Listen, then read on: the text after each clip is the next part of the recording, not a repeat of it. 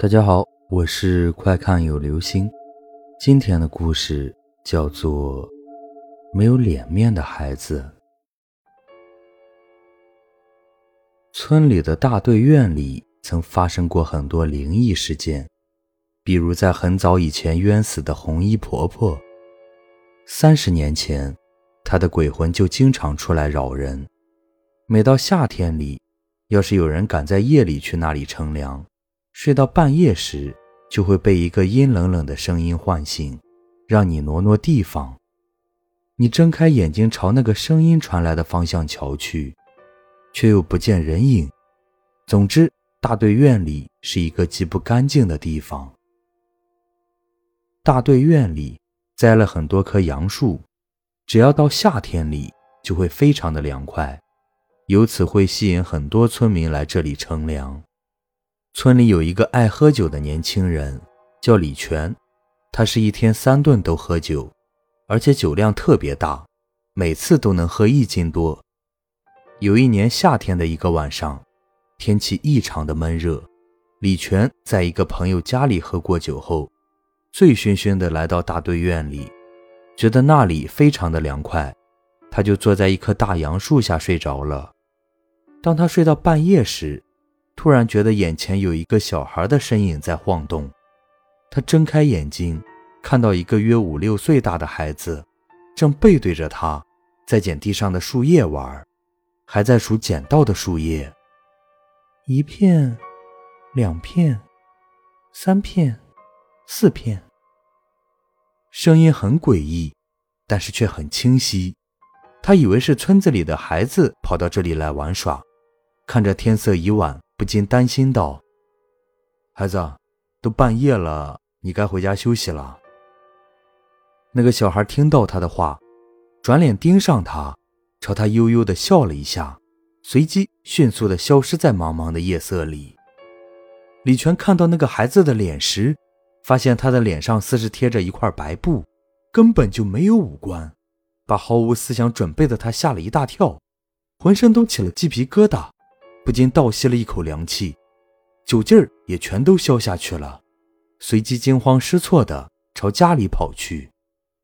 后来他听村里的老人说，以前的大队院是属于赵家人的院地，那时赵家人是村里的小户人家，全村姓赵的也就他们兄弟两家，而且兄弟两家的人都住在一个院子里，他们靠走乡串村卖戏为生。可是赵家子孙并不兴旺，赵老大只有一个女儿，赵老二也只有一个儿子，但是他们的家产却殷实富足。有一次快过年时，兄弟两家的人都去赶集，家里只剩下赵老二的儿子。他先是在院子里玩了一会儿，后来就来到屋里，翻出他父亲为过年准备的一布袋烟火。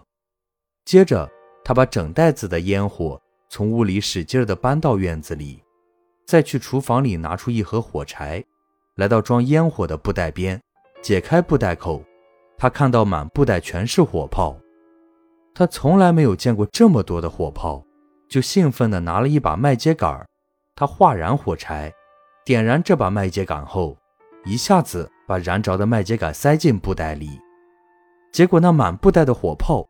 惊天动地的全响了起来。